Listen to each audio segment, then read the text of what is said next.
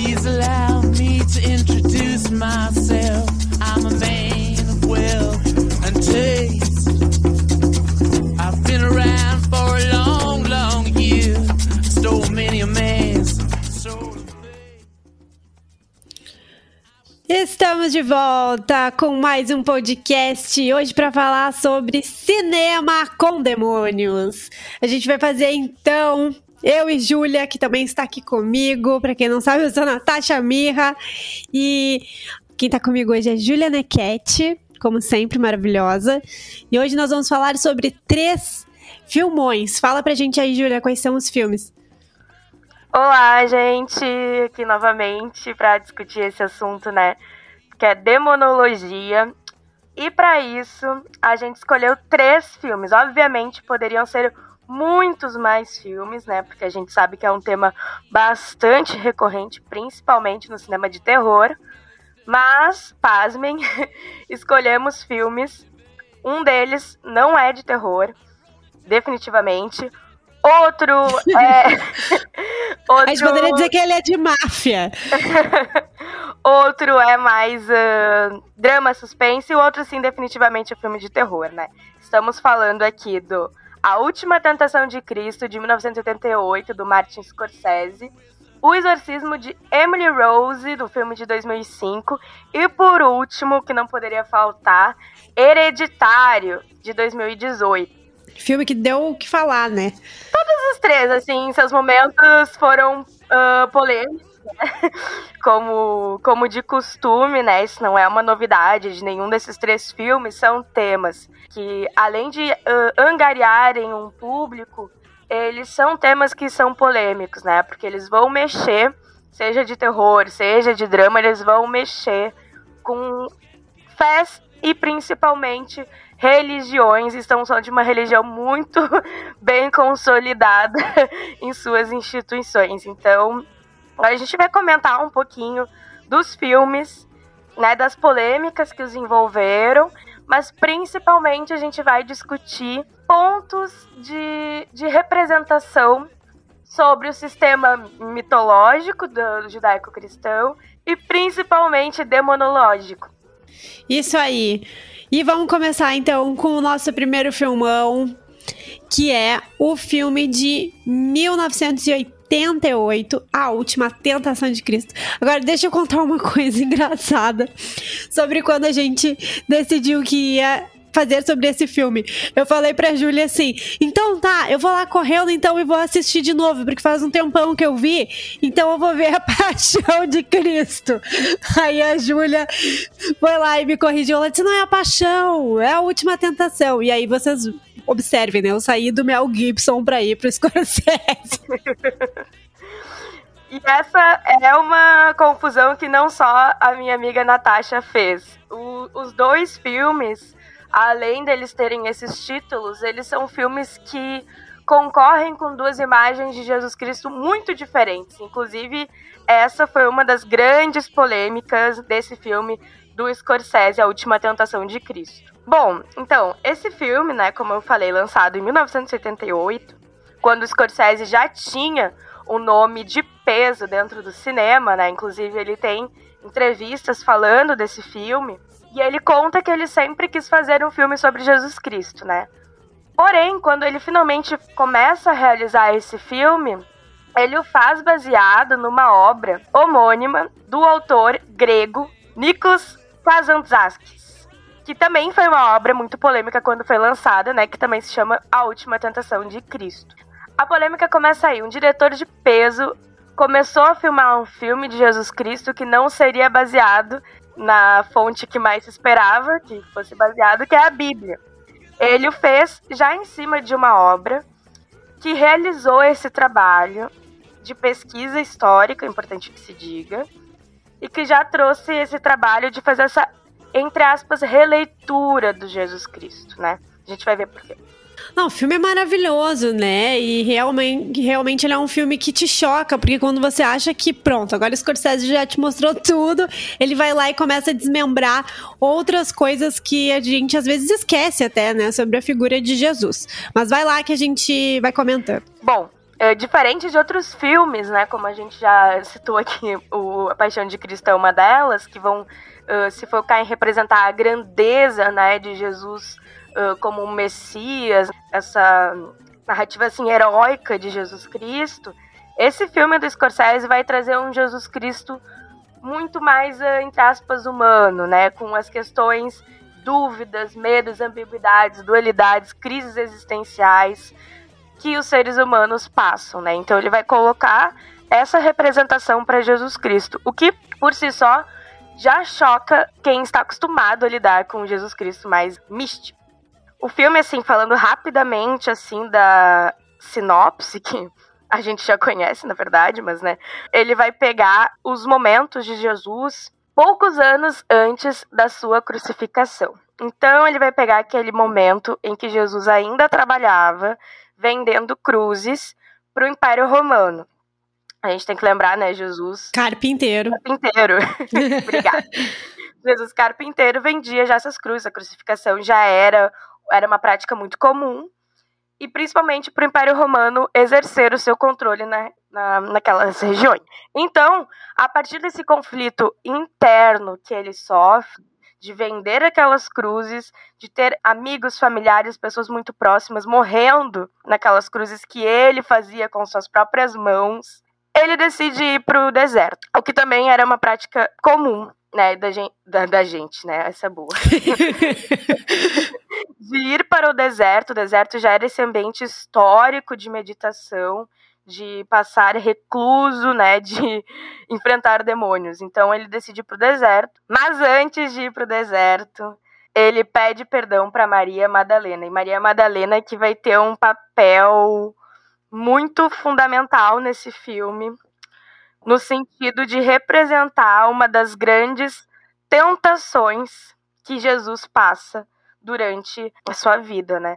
Que é justamente ficar com ela e ter uma família. E outra coisa interessante é que não aparece o pai dele, né? É, não aparece o José. Apesar de aparecer ali ele como carpinteiro, e também na Bíblia cita uh, José como carpinteiro também, ele encontra a mãe dele em um determinado ponto ali do, do filme, mas não aparece o pai dele e sequer é citado o pai dele. Ele tem uma fala meio estranha com a mãe dele, a primeira vez que ele encontra. Até fiquei pensando se aquela fala não queria também trazer a ideia de um filho doído, assim, por não ter pai, sabe? Mas aí já, já entrei numa especulação psicológica aqui que não me cabe. E bem, depois desse período no deserto, aí sim ele começa, né? E no deserto a gente tem uma das cenas muito importantes, né? Que é. Esse filme tem uma, uma, uma amplitude muito grande de aspectos a serem observados, né? A gente vai ter que fazer um resumo, uhum. infelizmente. Que é um filme que eu pessoalmente sou apaixonada. Mas na cena do deserto, ele tem uma das primeiras um dos primeiros embates diretos com o diabo cristão, né, que vai se manifestar ali no deserto para ele através de imagens de Maria Madalena, né, que vai ser a gente entra naquela aquelas imagens quase como flashbacks, né, com do personagem e vai se manifestar também como uma serpente, né, que vai convidá-lo a se liberar daquela culpa de ser, né, filho de, de Deus e viver a vida como um homem normal, né, casar e ter uma família. Também ele surge como um leão e uma chama de fogo, que é bem próxima também à imagem dos jeans, né, do deserto. Exatamente, muito bem observado, porque a gente vai voltar nesses seres também mais pra frente. E bem, após esse momento lá no deserto, ele também se encontra com Deus, né, com Deus cristão, né, e também ele se percebe dentro da sua missão. E quando ele retorna, ele já o faz uh, reunindo os doze apóstolos, né? Daí começa aquela história que a gente conhece, dele se reunir com os apóstolos, né? Principalmente com Judas, que já era muito amigo dele. Brother! Judas era muito amigo dele. e já realizava as organizações de resistência revolucionárias frente ao Império Romano. Esse aí é um debate que está presente no filme e que é um debate também muito caro para quem se debruça sobre esse período histórico, né, de tentar entender qual seria essa função de Jesus Cristo, né? Isso aí está presente no filme, eles estão conversando. Judas, por exemplo, defende que eles têm que guerrear né, contra o Império Romano, exterminar o Império Romano. E Jesus Cristo vai dizer que ele também uh, quer a salvação do seu povo, mas ela vai se dar de outra forma. Ele vai fazer ali a defesa né, da compaixão, do amor, e que essa é uma revolução que tem que ser uh, realizada primeiramente no interior do ser humano. É interessante que esse filme vai mostrar diversas fases desse caminho de Jesus, né? Então, nesse dado momento que ele ensina o amor, e tem aquela cena muito clássica que eu amo, que ele defende a Maria Madalena, né? Que ele fala que quem não pecou atira a primeira pedra. Em outros momentos ele vai estar tá defendendo essa violência, né? Quando ele faz a, a cena da, da expulsão dos mercadores do templo, né? Que vão estar tá vendendo aqueles objetos sacros como como forma de salvação. Então ele vai fazer, ele vai quebrar aquilo, tem, essa cena também tá na, na Bíblia. E ele vai quebrar ali naquela cena e defendendo essa violência. O final desse filme, eu não queria assim trazer muitos spoilers, porque é um final muito emblemático, mas a gente não vai ter como citar, né? Que é o final onde ele aceita a sua missão. Ele aceita já na cruz abrir mão de toda essa vida que ele poderia ter tido, né, com a mulher que ele amava, né, que ele amava Maria Madalena, isso é uma das coisas defendidas no filme, que é uma coisa emblemática, assim, para uhum. quem, né, é cristão. E, e é aí um ponto também que eu fico muito braba de não entender a ferocidade das críticas dos uh, cristãos e católicos ao filme, né, porque eles vão, né, brigar com toda essa questão do, do Jesus ter sofrido essas tentações, né, e ter passado por elas como um ser humano. Porém, o final do filme mostra claramente o quanto ele abriu mão de tudo isso, aceitando essa missão divina. Então, assim, eu particularmente não consigo entender, mas tudo bem. Não, eu também concordo contigo. Eu acho que esse filme, apesar de ser do Scorsese, apesar de. Eu fiz a piada, né, de que um filme de gangster, Jesus da gangue de Jerusalém. Mas o, o filme, ele foi bastante até fiel à Bíblia em algumas passagens, né? A gente tem a passagem do Lázaro, tem a passagem que ele cura um, um, cego, que ele cura com cuspe, inclusive, na Bíblia, e ele faz exatamente assim ali no, no filme. A cena da Maria Madalena. Então a gente vê que tem algumas coisas que sim, ele, ele foi fiel ao que está descrito na Bíblia. Outras não, né? Outras eles, eles realmente desenvolveram assim essa, essa ideia que foi bastante disseminada até nesse período da, do mundo, que é buscar o Jesus histórico. Porque por muito tempo a gente falou de Jesus, mas afastou essa figura e as buscas, inclusive, dentro de pesquisa sobre Jesus histórico.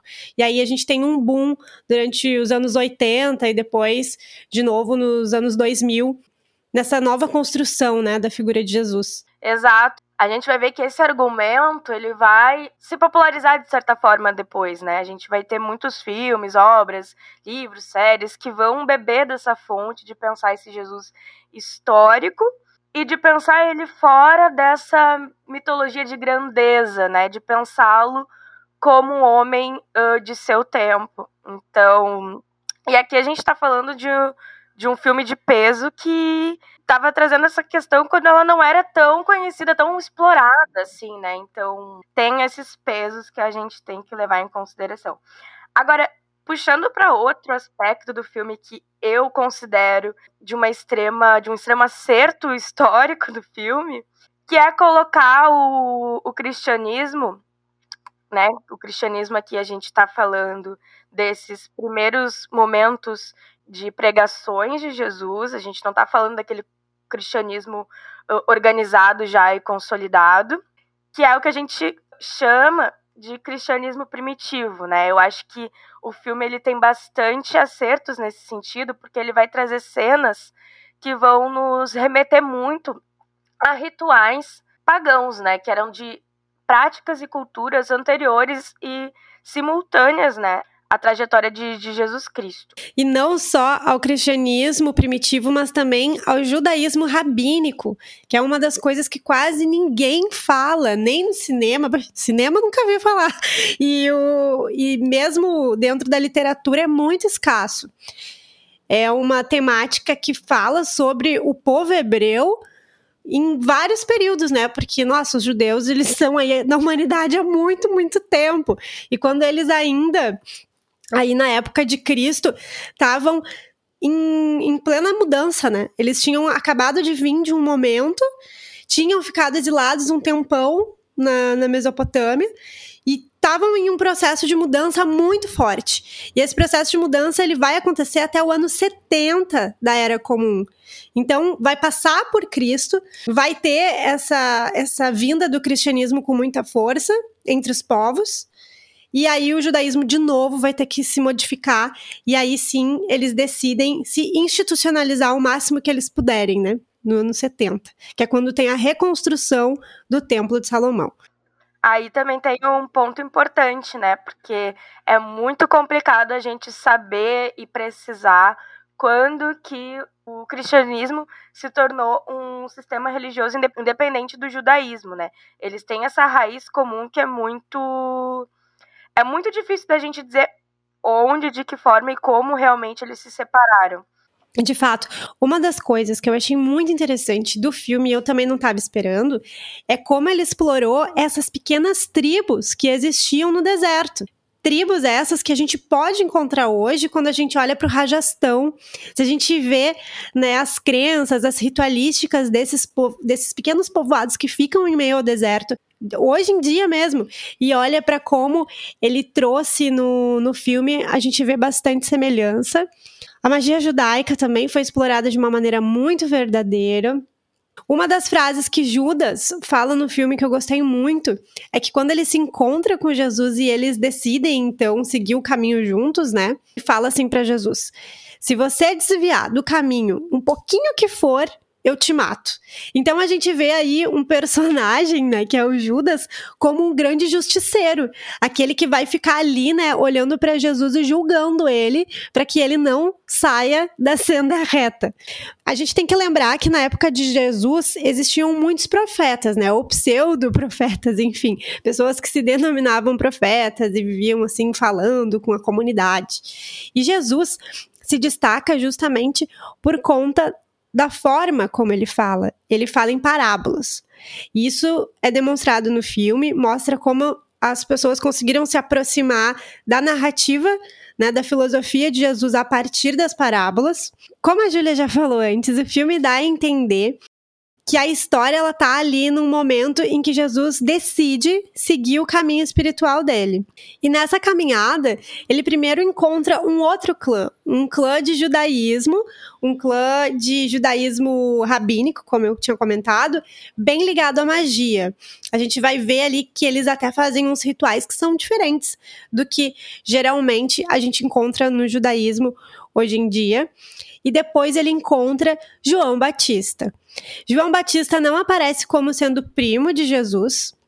E o clã de João Batista é uma loucura, né? Parece que é uma rave em meio ao, ao deserto, é demais.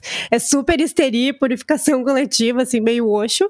E aí João Batista fala para ele em determinado momento assim: o Deus de Israel é o Deus do deserto.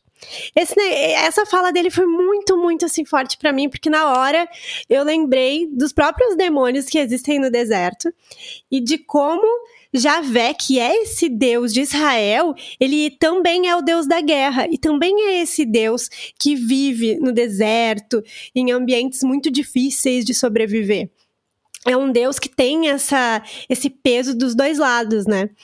E aí Jesus vai para o deserto, como a Júlia falou, é muito massa essa cena aí do, do encontro com os seus próprios medos, o encontro de Jesus com os seus demônios. E ele, antes de começar o ritual, ele faz um círculo mágico no chão, e aí ele senta no meio desse círculo e ele não sai desse círculo, é esse círculo que o protege. E aí ele vê o demônio do lado de fora. Muito parecido com vários outros sistemas modernos que a gente vê também. Aí tem coisas que, que me chamaram bastante atenção também, né? Sobre essa questão que eu comentei, dessa representação, né? Dessas práticas que não fazem parte, né? Apesar de que historicamente elas fazem muito sentido, elas estão corretas, elas não fazem parte das produções uh, cinematográficas sobre Jesus Cristo, né? A gente tem que pensar também nesse certo apagamento, né, que, que interessa né, nessa imagem do Jesus. Aí eu tô falando do Jesus mitológico. E essa cena com o João Batista, onde ele encontra o João Batista no, no meio do deserto, assim, mas ele também tá perto da, da água, né? Uma série de pessoas vai estar ali, né, fazendo rituais, enfim. É uma cena muito emblemática também, porque ele vai pedir para ser batizado. E aí, João Batista vai batizar. E essa cena do batismo ali me chamou bastante atenção, por estar dentro desse, dessa cena tão uh, cheia de, de elementos culturais, de religiões que, na verdade, né, não estavam. não são parte dessa imagem clássica que a gente pensa desses primeiros momentos do cristianismo, né? Então, esses aspectos eu acho que o filme tem muito são muito enriquecedores, né, quando a gente está pensando nesse momento histórico, né, porque ele não ele é um filme bastante cru nesse sentido, assim, ele traz essa, essas questões bastante, assim, objetivamente, assim, a tela, e fica tudo muito bonito, assim, caso não tenha percebido, eu gosto muito do filme. Não, eu, eu gosto também. Uh, e é verdade, porque geralmente quando a gente fala desse, desse período de Jesus, a gente tende a imaginar que, nossa, só existiam a galera que seguia Jesus, os judeus clássicos e só, né? No máximo, mais algum ali que era para chamar de pagão. Mas não, existiam várias tribos, ele, na verdade, existiam vários tipos de judaísmo, inclusive, e depois vários tipos de cristianismo. Exatamente dando aqui assim um, um encerramento assim sobre o filme. É claro que teria muito mais aspectos que a gente poderia conversar, né? Mas dados os limites do nosso podcast, ainda tem mais dois filmes para falar. Aí uh, eu queria fechar falando, né, sobre o que nos interessa inicialmente, que é observar esse universo mitológico, pensando nas representações do diabo que vai ser o diabo cristão, né? E como essas questões sobre o diabo cristão, anos depois, elas vão se popularizar bastante, né? Inclusive, ali nos anos 60, antes do filme, a gente já tinha a existência do satanismo, e o satanismo sendo já uma religião que vai pensar o diabo como sendo um anti-herói, né? Sendo símbolo de resistência, de, de críticas, né? Mas aqui a gente vai ver esse diabo não pensando ele no sentido de representação do mal, né? A gente vai ver esse diabo sendo representação de sentimentos humanos, né? Por isso também o nome, né, da última tentação de Cristo, né? Então ele vai passar tentando Jesus através desses desejos humanos, né? De apresentar a família, de apresentar a mulher, de apresentar a liberdade, né? De se livrar dessa culpa né, que o Jesus do filme do Jesus do filme carrega o tempo inteiro. Ele se sente culpado, ele se sente com medo, ele se sente com dúvidas. Então, essa figura desse diabo cristão fora dessa lógica maniqueísta, ela vai encontrar muito, muito respaldo depois na recepção do filme, né? apesar de ser também um dos pontos que vai enfurecer católicos, vai ser um dos pontos também que vai chamar bastante atenção. E aí fica já a reflexão puxada para os outros dois filmes que a gente vai conversar, que a gente a Última Tentação de Cristo não é um filme de terror, muito longe disso, mas desse cinema que traz a figura do diabo cristão, né? Como ele é, ele volta o tempo inteiro, né? justamente por esse por estar mexendo com o nosso inconsciente coletivo. E isso está para além de quem é católico ou cristão, né? A gente compartilha esses signos o tempo inteiro, por mais que a gente seja agnóstico, a gente seja o que for, a gente compartilha esse subconsciente coletivo, né? E isso é muito bem explorado nesses filmes. Então, mais uma salva de palmas para o Scorsese, é isso que eu tenho para dizer. Assistam o filme, olha, vale a pena.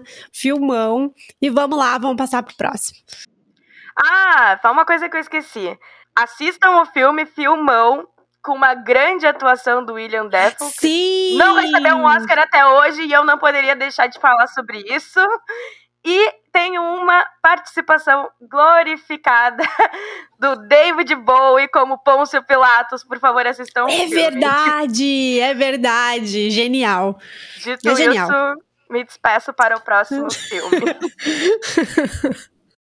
Agora vamos entrar já num filme de um contexto bem diferente, né? Um filme de 2005, dirigido por Scott Derrickson, que é O Exorcismo de Emily Rose. Ele foi bastante conhecido na época, eu lembro da, das pessoas comentando, né, de que ele saiu no cinema, vamos alugar o filme.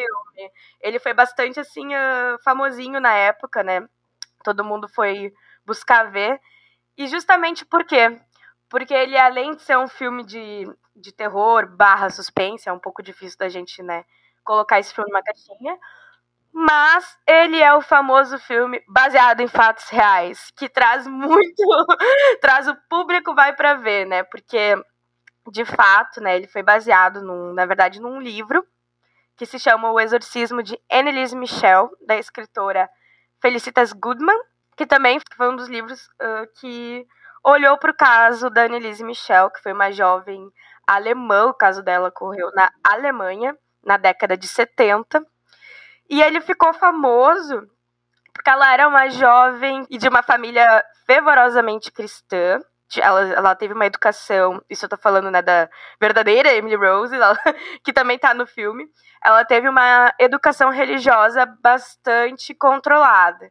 Então, isso é um ponto importante e a gente já vai discutir por quê. E essa jovem passou por uma série de sessões de exorcismo solicitadas por ela e pela família, por estar passando, enfim, por, por, por uma série de questões, né? Disse na época que estava sendo possuída por seis demônios. Não era nem. Coitada, né? Seis demônios. E o que, que ocorre, né? Depois de uma série de exorcismos uh, defendidos pela igreja, né, obviamente, ela vai a óbito, né? Ela infelizmente falece e isso trouxe, fez a família dela ser inclusive julgada por homicídio doloso, né? Isso foi um debate já na época que ocorreu na Alemanha desse papel que a igreja, os pais dela desempenharam, né, que a afastou do que seria a verdadeira solução para o caso dela, né? Que no caso, quem no julgamento defenderam que ela era uma jovem que sofria de esquizofrenia, epilepsia, depressão, enfim, uma série de, de diagnósticos que requeriam um tratamento clínico que ela fez esse tratamento clínico, porém ela parou com ele, né, para seguir apenas com esse tratamento espiritual. E isso está no filme. O filme traz essa mesma história, que daí no caso é Emily Rose. E no caso o filme se passa nos Estados Unidos, não se passa na, na Alemanha, mas é a mesma questão, é a mesma personagem, assim. Uma personagem que era de uma família muito devota, ela vai passar para uma universidade, daí ela sai desse âmbito familiar, e na universidade, se não me engano, nos 18 anos dela, aos 18 anos, ela começa a ter esses episódios, né? E esses episódios fazem com que a família vá intervir, né, no, na, enfim, né, na vida dela para ela começar a fazer um tratamento. E de início ela faz também um tratamento clínico. Inclusive daí a gente entrando aqui já no filme, assim propriamente dito, né, porque o filme faz as suas alterações na história e a gente vai observar isso aqui inclusive alterações bem significativas. E no filme isso é uma das questões. O filme acontece a partir do julgamento no tribunal do padre Moore, que é esse padre que fez esses exorcismos, através da advogada de defesa dele, que eu acho maravilhosa a atuação daquela atriz, uh, que vai fazer esse papel, né, de uma advogada bastante, bastante competente. Ela é famosa por vencer, vencer, vencer. Mas ela é agnóstica e ela fala isso desde o início do filme, que ela não acredita uh, nessas questões, mas que ela vai defender ele pelo direito de exercer a sua profissão como padre e principalmente tendo respeitado a decisão da própria Emily Rose. E isso é muito importante, né? Porque ela, apesar de né, não acreditarem, ela acreditava naqueles demônios. Então, o ritual de exorcismo é, cristão também vai muito disso, né? Porque o exorcismo funciona, assim, funciona para a pessoa que acredita nele, né? Então, a gente tem que estar tá dentro do sistema cultural da pessoa para desenvolver esse tipo de tratamento. E no filme, o médico que participou do, do exorcismo, né, e fez as suas observações, ele tem uma figura muito emblemática, né? Porque ele seria a prova de que ela de fato estava possuída e não era um caso meramente clínico. Ele no filme tem essa posição. Só que no filme, alerta spoiler para quem não viu. Ah, mas pelo amor de Deus, né, gente? Esse filme de 2005. Passou até daquele corujão da. da no Globo. filme, ele falece, né? E o filme joga bastante com essa questão de ser um, um embate espiritual também, não somente o embate né, do julgamento ou não do padre Moore. Agora, vamos comentar que todo filme de exorcismo morre um padre. Porque é por isso que já vai dois, que é pra garantir que um vai sobreviver e vai continuar.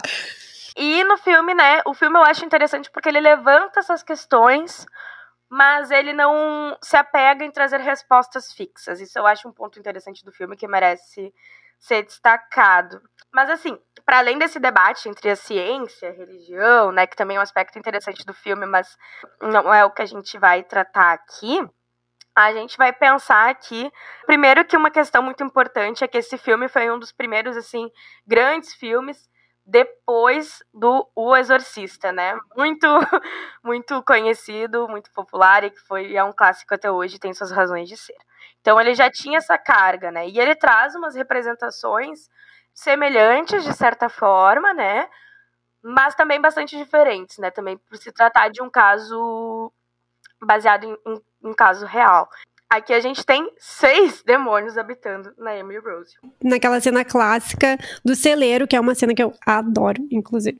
E isso é, isso é interessante, né? Porque diferente assim do que a gente espera, né, de ser um demônio, a gente tem ali uma cena bastante clássica, né, do exorcismo, que é o padre uh, intimidando o demônio, né, intimando ele a responder e a falar qual o seu nome, né, para né, exercer o, o exorcismo sobre ele.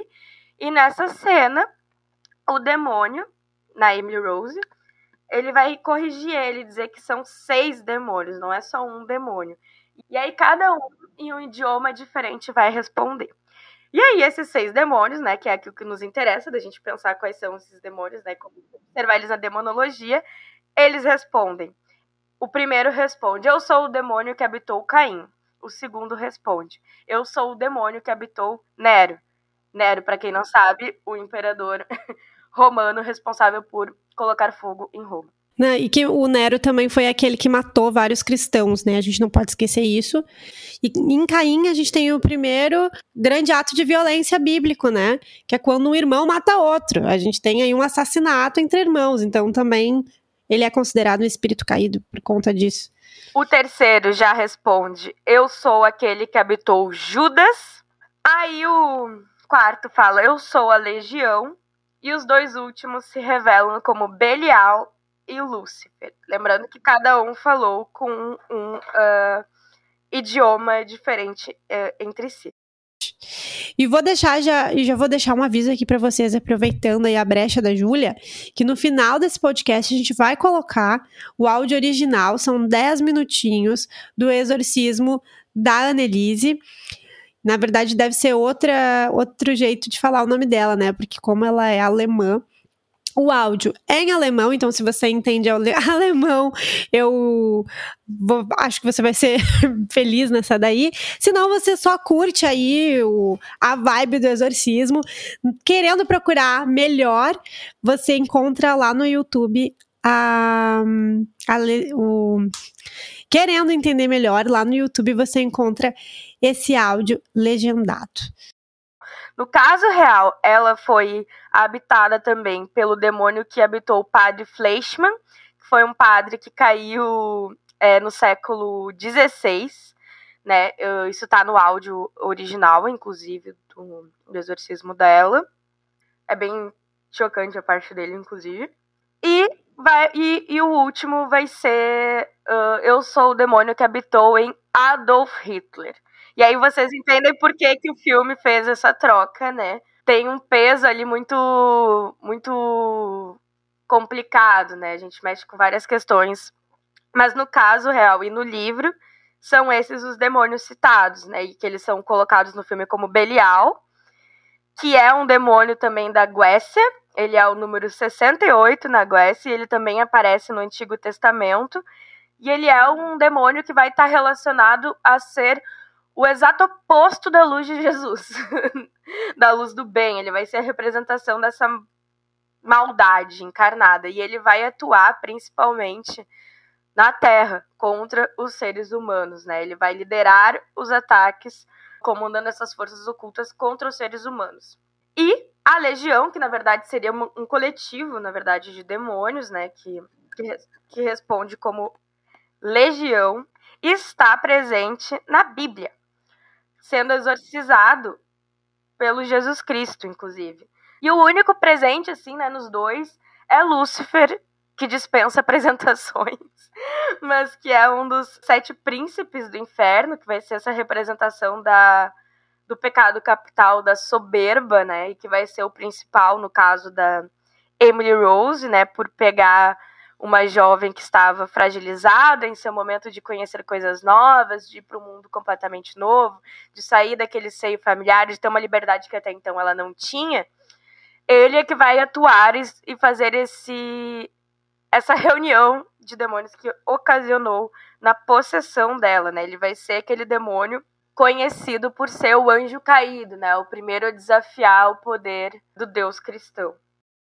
E no filme também aparece uma questão importante que foi colocada pela pela Nilise Michelle barra Amy Rose, que é o encontro dela com é, Maria, né? Que, que no caso ela seria uma jovem que teria essa missão divina de mostrar para o mundo a atuação demoníaca, né? Isso é uma questão que é levantada no filme também, que não deixa respostas fixas, né? Vai da crença assim de cada pessoa, mas está presente no filme também, né? Que os demônios estariam ali para atrapalhá-la nessa nessa missão divina. Então a gente vê essa esse embate, né, de forças ocultas e forças divinas, que também estava presente no caso dela, né? E isso faz sentido ser, porque como eu já comentei, ela era uma jovem que foi criada dentro desse sistema, essa era a cultura dela, essa era a visão dela de mundo.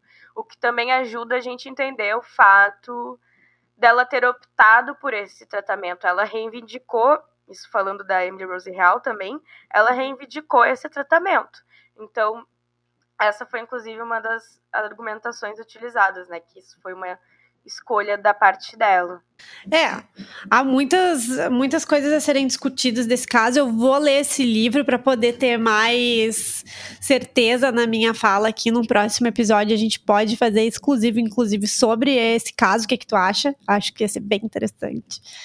E o filme eu acho ele muito bom, eu acho ele bem realista, isso que eu gosto nele. As, a, claro, eu já ouvi os áudios do, dos exorcismos dela, são áudios bem bem clássicos de exorcismo, né? A gente encontra ali a alteração de voz, a gente encontra falas, palavras que geralmente a pessoa não fala.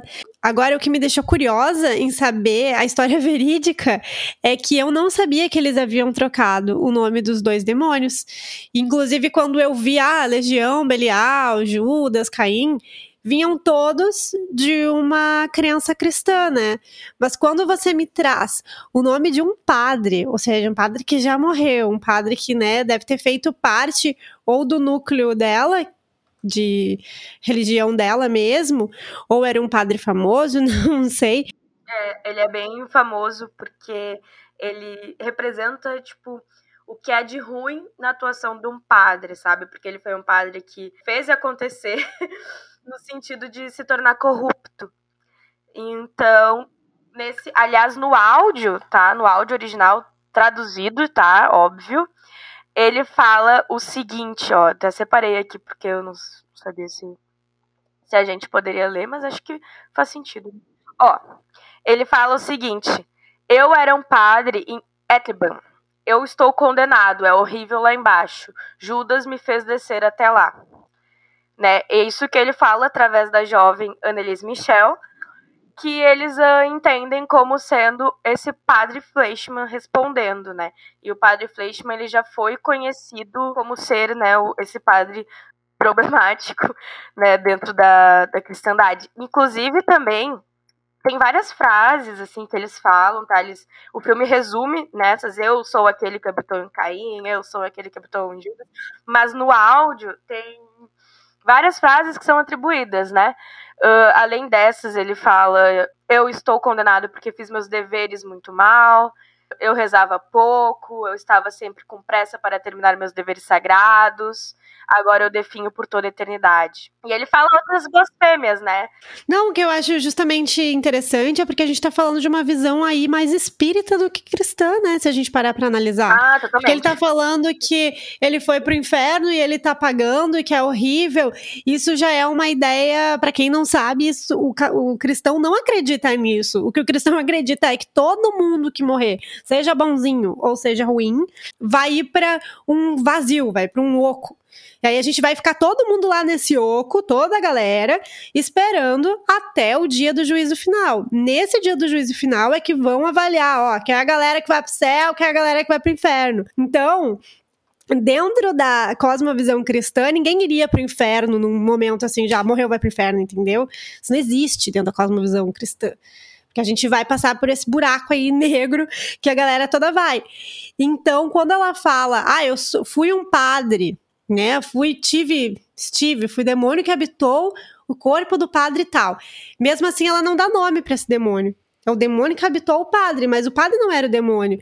Então aí faltou, né, na minha opinião, aí uma. Não sei como é que o padre conduziu nesse, nesse ponto. Quando ela fala de Adolf Hitler, é outra coisa muito interessante, porque pouca gente associa uma figura política a uma possessão demoníaca é, é, um, enfim, é um caso também muito, muito emblemático por essas questões, né, que não passaram para o filme. Bom, por fim, vamos falar do queridinho que não poderia não estar aqui, que é o Hereditário, né? O filme uh, é muito novo para eu chamar de clássico, mas eu vou usar das minhas liberdades, né? O clássico do Ari Aster e da A24, né? Lançado em 2018 e que foi muito. foi amplamente amado, né, por trazer assim questões clássicas de um filme de terror, né? A gente vê aqui que é mais uma vez um uso daquele cinema satânico, né? Porque vai trazer essa mas também psicológico, né? Ele vai fazer o uso de, daquela questão assim meio que conspiração luciferiana, né? Que tem no Bebê de Rosemary, tem no Exorcista também. Para quem não viu, vai ver. Mas para quem não viu, a história se passa é, depois da morte de uma. É uma família que depois da morte da avó vai começar a ter coisas estranhas que começam a acontecer depois da morte da avó. Né? A gente vai ter uma, uma série de, de, de questões. E nesse sentido, aliás, parabéns, Tony Collette, pela atuação maravilhosa da mãe. Aí, daí o filme vai fazer esse jogo, né? Psicológico, mas também ela vai entrar em contato com um grupo de mulheres que vai ajudar ela no processo de luto e ela vai começar a fazer rituais para falar com a filha dela que morre na sequência, não é um spoiler, ela morre logo no início do filme, que é uma filhinha pequena que ela tem. E o filme vai trazer essas cenas também muito chocantes, tá? É um filme com cenas bastante gore. Mas tem gente que gosta bastante. Mas uh, o filme, então, vai trazer o culto ao Paimon, né? E aí a gente quer discutir justamente sobre o Rei Paimon, né? Que é o, o demônio invocado, né, pelas mulheres do filme, né? Elas vão fazer esse culto e vão fazer a invocação desse demônio, né? Mas aí a gente quer discutir principalmente aqui é da onde vem esse demônio, né? E aí a gente começa dizendo que o filme, inclusive, ele faz uso dos selos, são ligados ao culto de Paimon, e ele coloca partes de grimórios, né, demonológicos, que vão falar do Paimon. Vale lembrar aqui que a gente tem muita pouca coisa sobre sobre Paimon ou Paimon, não sei como é que fala. Eu sempre falei Paimon, agora vai ser difícil falar Paimon mas uh, a gente não encontra muito na literatura, não. A gente tem lá na Goécia, né, descrições sobre ele, mas é muito pobre, né? Ainda vale aí uma pesquisa bem ampla. E assim, pode ser que a gente pesquise, pesquise, pesquise e não encontre nada mesmo assim, porque ao exemplo do caso do Pazuzu, que eu e a Júlia a gente foi atrás de museus e artigos e publicações e, enfim, a gente encontrou pouquíssima coisa. E a gente tá falando de Pazuzu, que é um demônio super, que já foi famosíssimo há tempos atrás e continua sendo famoso. Então, cabe aí também esse detalhe de que eu acredito, e aí agora tá aqui numa parte de achismo meu, que muitas das coisas e crenças e da demonolatria desse Daimon em específico, se é que a gente pode chamar de Daimon assim, ele vem de publicações bem recentes. E tem outra questão, né? As fontes utilizadas geralmente para essas representações, e que é o caso aqui do, do hereditário, que eles vão falar principalmente da, da, dos demônios listados na chave menor de Salomão. E Paimon uh, está lá. Paimon. E, de fato, ele está, ele está lá, uma entidade citada, e ele também é citado no, na Guécia, né, do Alistair Crowley. Bom, no filme, né, como a gente comentou, que ele faz uso, né, desses selos, né, ele também demonstra como o culto de Paimon se dá, como sendo, como se dão as oferendas. E no filme é latente que as oferendas são todas decapitadas, né? E isso faz parte desse culto a Paimon, né? Que ele é um, uma divindade que aceita, só aceita essas oferendas quando elas estão sem cabeça. E aí mora uma questão que realmente, como a Natasha comentou, falta estudos, né? Porque na Guécia, o Paimon, ele é a representação de um Jin, né? Que é aquele ser mitológico que faz parte do sistema árabe. Em que a gente comentou em outro episódio do podcast, então vai lá ouvir se tu tá se sentindo perdido. Mas fazendo aqui uma rápida lembrança, né? Os Jin são aqueles seres do início das mitologias árabes, né, no período pré-islâmico, que são associadas ao, na cultura ocidental com o gênio, né? Mas sendo aquele, aquele não aquele gênio do Aladim, mas sendo uma entidade que representa também um caráter muito de natureza bastante ambígua. E que vai estar, tá, assim como Paimon, vai estar tá ligada ao fogo, a representação dele como demônio, um demônio do deserto, né? Ele vai se dar na forma de um homem sentado sobre um dromedário com uma coroa gloriosa sobre a cabeça. Aí a gente entra também no estudo da, da Guécia, porque na Guécia ele é um dos reis do inferno, muito uh, submetido e muito obediente de Lúcifer. Então o culto a Paimon se dá porque ele tem o controle também dos conhecimentos e dos saberes, então ele, ele passa isso nos, nos pedidos dele, só que ele é um ser muito facilmente irritável. Então, se as oferendas, se os rituais não estiverem exatamente daquela forma que deve ser feita, a fúria dele pode ser incontrolável e vai cair sobre quem o estiver cultuando ou invocando. E outra questão também é essa questão dele ser rei, né? Isso aparece bastante no filme. O filme é bastante fiel a esses relatos, né? que é justamente de tratá-lo como tal, né? Tratá-lo como um rei supremo que ele de fato é. Então não se pode não se, não se pode dirigir a ele como algo menor. Inclusive no filme aparece alerta spoiler, tá? Esse filme eu posso dizer alerta spoiler porque ele é um filme relativamente novo, que é a questão da, da possessão, né, de Paimon. No caso ali, a primeira a ser possuída é a criança, é a menina que morre que ela é uma figura muito, entre aspas, frágil, né? Ela tem muitos problemas de saúde. Ela, inclusive, tem uh, o rostinho deformado. E isso vai ser o que o culto a Paimon vai, vai renegar, né? Que ele se enfurece por estar neste corpo. E por isso a, ocorre, né, a morte dela, que, que é uma das oferendas a ele. E ele passa, então, a possuir o irmão mais velho dela, que, né, daí é um homem, daí pode. e é um homem saudável. então essa questão ela é bastante delicada e ela é, ela é bem explorada pelo filme, né? Pelas pelas pessoas que estão ali fazendo o culto a ele. Tu vê, né? Paimon aparece como um homem em cima de um dromedário. Inclusive, o desenho, as imagens que a gente tem do Paimon, ele parece muito um desses caras bem clássicos, assim, viajantes do deserto, né? E o que nos remete, obviamente, a esses seres árabes, que é o deserto e suas representações de medo. Porque, claro, a gente hoje fala sobre demônios do deserto, mas tem que pensar o que era viver no deserto por dias, sol queimando, noites muito geladas, não tendo água, não tendo alimento, não tendo abrigo, só você e o seu animal ali por dias. Então, é óbvio que coloca os seres humanos em posições de enfrentar esses medos e, obviamente, seus próprios demônios, né?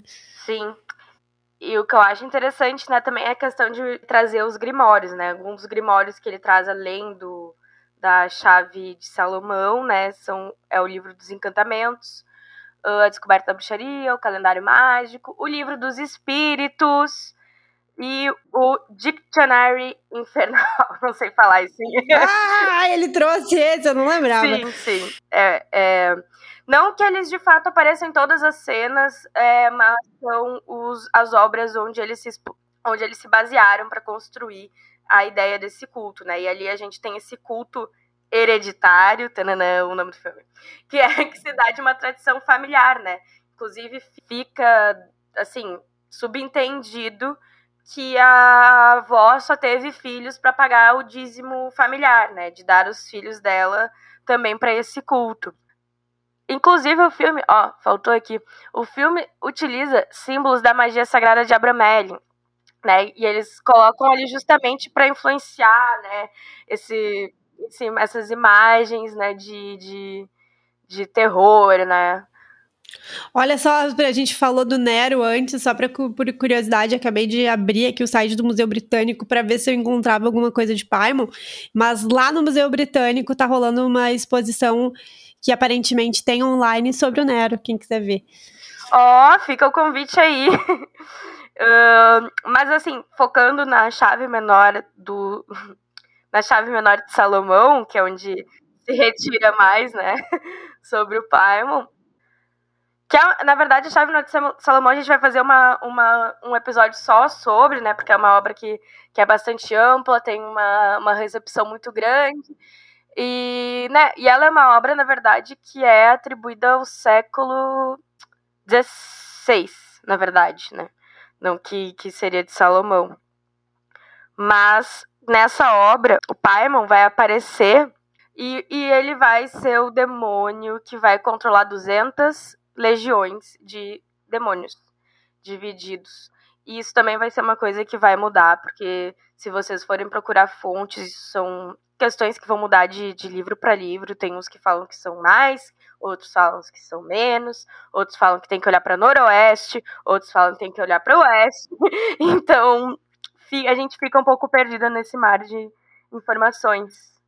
Porém, o que eu queria citar bastante dessa obra do, do Hereditário, né, que são esses elementos que a gente que a gente citou, né, de invocação e culto dessas entidades, mas principalmente, né, de como a gente a gente volta para essa questão, né, de esses seres que estão presentes nos exorcismos é, cristãos e que são seres que fazem parte de outras mitologias e que sofreram esse processo de demonização, que é uma marca da demonologia cristã, né, de, ter, de trabalhar com essas entidades em caráter demonizado, né? Se a gente for olhar para outras culturas, as coisas não se davam dessa forma.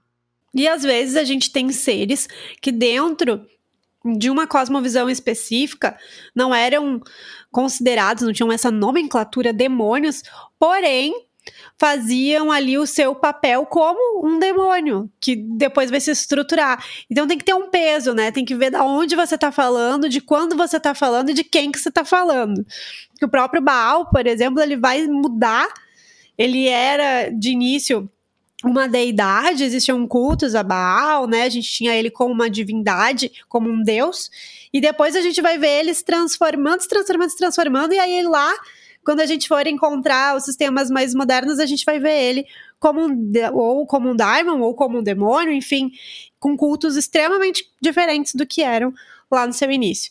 Lilith é outro exemplo, Pazuzu é outro exemplo, a gente poderia estar citando vários aqui.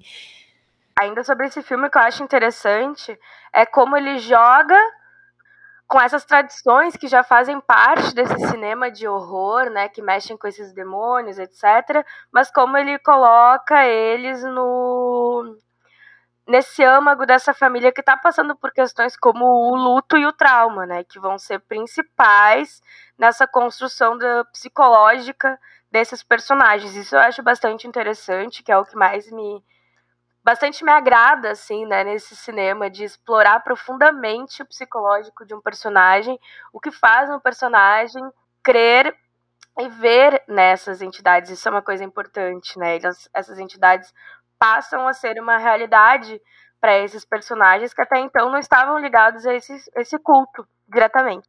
Aí, o, como eu ia comentando, só para né, fazer esse fechamento, como a gente percebe no filme, além dos selos, né, além dos escritos, e além da, da questão da decapitação, né, como a questão do fogo ela está muito presente para essa entidade. Né, ali no, mais para o final do filme a gente tem uma morte que se dá através da queima né, de um dos personagens. Ele vai simplesmente pegar fogo, entre aspas, do nada, né? Então, que é essa questão do fogo, né, que vai uh, trazer essa representação também ligada, ligada aos jeans. E que também, de certa forma, não tá, não falta, né, em outras obras, né? A gente estava discutindo da Emily Rose, por exemplo, e uma das primeiras coisas que ela percebe, né, dos sinais de possessão, é que ela sente cheiro de queimado o tempo todo, né? Então são elementos que são explorados, né, além de além desse filme. Ah, e o que eu comentei antes, né, da, da posição da guriazinha, explora essa questão do Paimon estar mais ligado a homens, apesar do culto dele ser amplamente feminino, ele prefere possuir homens do que mulheres. Isso é uma coisa que elas falam no filme, que no, quando a menina nasceu como mulher, isso foi um, um corpo provisório, digamos, um corpo que seria já descartado, né? Então, as mulheres já sabiam que a morte da, da menina ela era bastante necessária. Mas então, é isso, né, Júlia? Acho que chegamos ao fim dessa análise de três filmes. Quem gostou, levanta a mão. Quem não gostou, silencie. Nos indiquem filmes para a gente fazer novas análises também. E claro, né, a gente tem. Isso foi uma, umas análises introdutórias, né? A gente teria muitos outros elementos e foi como a gente podia observar as permanências né, entre as obras, né? O que, que elas dialogam entre si sobre a questão da demonologia. Então, obrigada por quem nos escutou até agora e entre em contato ou não, tudo bem. E é isso. Até a próxima. Um beijo, gente. Até.